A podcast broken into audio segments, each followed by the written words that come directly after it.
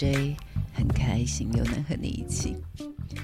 嗯，这两天有一个女孩讯息我，她正在面对职涯选择的茫然，正有一个机会，她可以到日本去考取滑雪的教练职务，只是因为对自己的口条不够清楚，身体不够协调。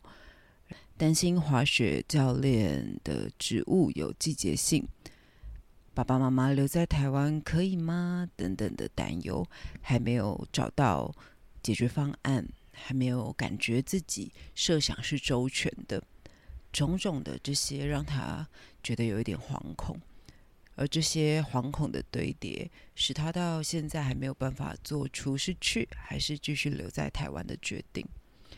那我今天上午的时候，刚在呃公司附近的路易莎，终于有一个很完整的空档。原本是要做原本啊《Hi J》第五集的节目脚本。原来这一集我是想和女孩们分享关于焦虑的主题。那呃，只是我在呃重新编写。或是梳理我的脚本，呃，之前我优先的再一次的读过女孩的来信，那呃，希望可以给她一些及时的分享和讨论。啊，这间这间路易莎超棒的，它是独栋，然后三层楼，然后我在三楼角落窗边的位置，阳光刚好可以洒进来。我有时候是坐着，坐很直哦，就是。腰杆挺直那种很有精神的打字，然后有时候是有点滑躺在那个 路易莎的沙发上。总之，用我各种舒服的姿势，然后仔细的去咀嚼女孩的文字。到一个段落，我从那个三楼的窗边 望向这，就是南京西路。我我其实没有想要掉眼泪，但。我还是，我还是很废的掉眼泪了。哎呀，我我不是要说掉眼泪很废，那就是一个很很正常的情绪波动。OK，嗯，人说我觉得我在这一刻，我的灵魂跟这些女孩不安的情绪共感着，或者与其说是共感，更应该说是我最底层的。至于这个提问所体验过的遗憾，好像在这一刻被唤醒。我想把这个唤醒用《Hi J》的第五集来记录下来。嗯，我我觉得我不算是很容易对人生历程感到遗憾的人。嗯，我相信凡事发生必有美意。你们常常听我讲这句话，对吧？这这这是我所坚信的。我相信历程中所有的一切，终究会是灵魂的养分。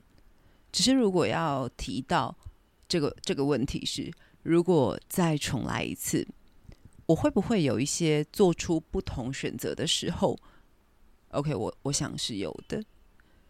我我出社会的很早，嗯，打工经验不谈。二十岁的时候就专专职做业务工作啊，讲烂了。反正大家都知道我以前做业务做了很多很多年，一直到我二十八岁。那啊，业务工作这八年的年资，这八年的时间，我被工作年资、职级还有收入绊住，以至于我可以去说，我几乎不会让自己有念头去放弃累积的一切。嗯，在。这八年间，我姐姐在，我有一个姐姐在中国工作，然后有一个姐姐在澳洲打工游学。一开始，然后后来，呃，游走在世界各地。在二十三岁那一年呢，我去了日本的 Club 旅行。当时的 GO 就是这个度假村里面的呃工作人员，在几天的相处之后，也很热烈的邀邀约我加入他们的工作行列。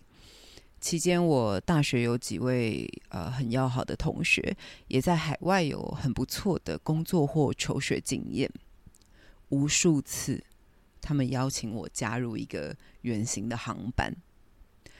中间有一个最强烈的邀请是在二十五岁的时候，我去环澳澳洲一个半月，冬澳。嗯，在旅程的最后，我在墨尔本和我姐姐一起。当时他和他拥有当地身份的伴侣都非常希望我留下来，他们能够协助我把签证换成工作签，然后嗯，和我编织着一个想象，这是一个具体可以的、可以实现的想象。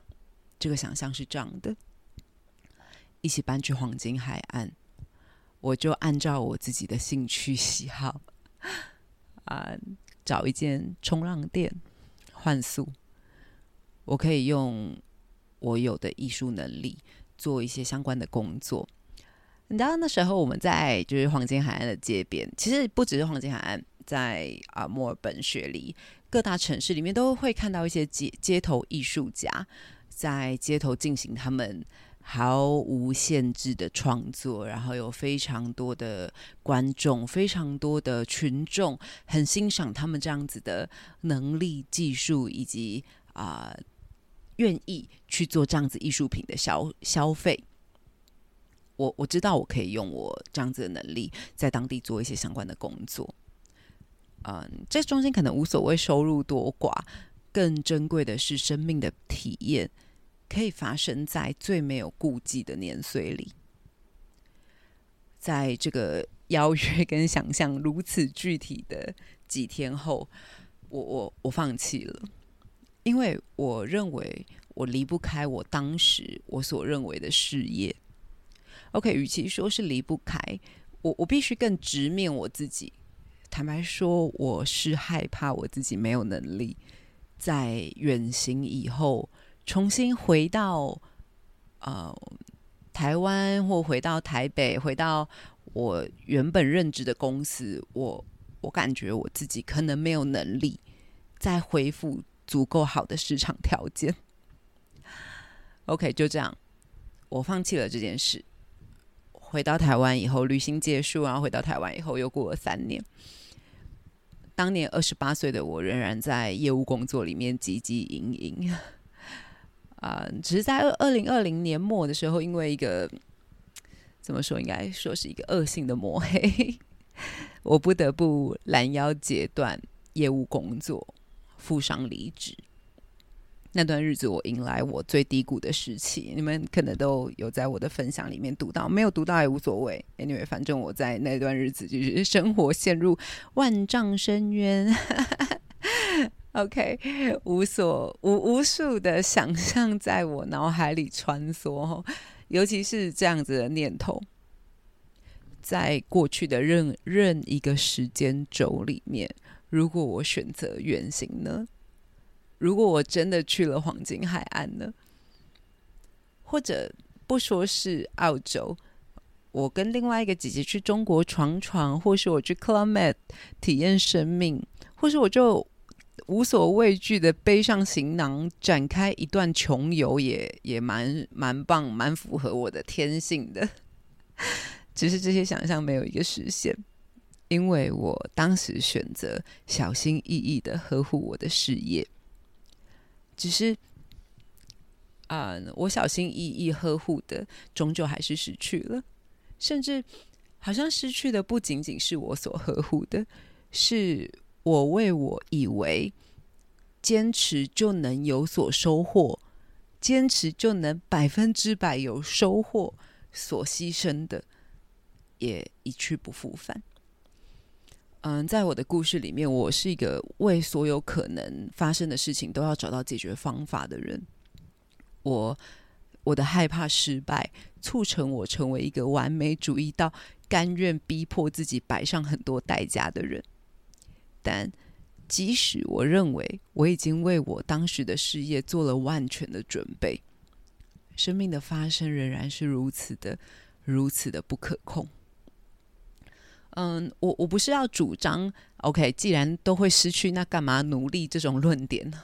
或者是现在好像蛮常在社群媒体上面听到一个说法，就说，啊，你知道有一些同事就算没有很努力，他都跟你领领一样的薪水吗？那你干嘛那么努力？